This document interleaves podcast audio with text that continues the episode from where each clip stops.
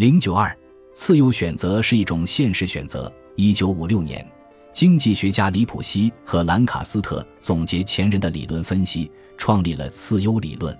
具体来说，次优理论的含义是：假设达到帕累托最优状态需要满足十个假设条件，如果这些条件至少有一个不能满足，即被破坏掉了，那么满足全部剩下来的九个条件而得到的次优状态。未必比满足剩下来的九个条件中的一部分而得到的次优状态更接近于十个条件都得到满足的帕累托最优状态。经济学理论读起来就是这么枯燥。那么，到底什么是自由选择呢？美国经济学家、诺贝尔经济学奖获得者赫伯特·西蒙是第一个起来反对最优假设的人。他提出有限理性概念，即任何理性都是受限制的。所谓最优只是空想，人类往往做不到最优，退而求其次，消费追求的是次优。西蒙曾经到天津大学做过一次演讲，举了好几个例子。一个人到商店里去买针，没有人说：“哎，服务员，给我拿个最尖的针，一盒子都拿出来调吧，用放大镜看。”没人这样，都是一盒子针拿出来调，第一个看看，第二个看看，第三个，行了。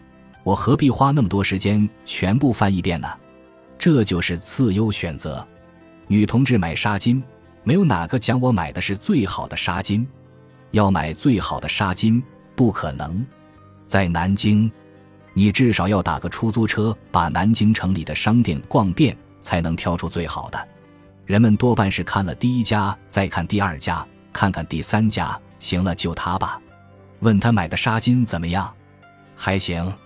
这就是次优选择。次优选择的经济意义在于以有限的资源获得次优，但是仍然让人满意的结果。对应的极端情况是不计成本耗用资源以获得最佳结果。经济活动就是投入产出的活动，也就是资源配置的活动。由于时空限制，人们面对的选择不仅仅是有限的资源满足无限的欲望这么简单。选择的时机。可供选择的范围、信息沟通的限制都成为限制的条件。经济学家针对这个方面的研究认为，最优解并不是可操作解，现实中可操作解往往是次优选择。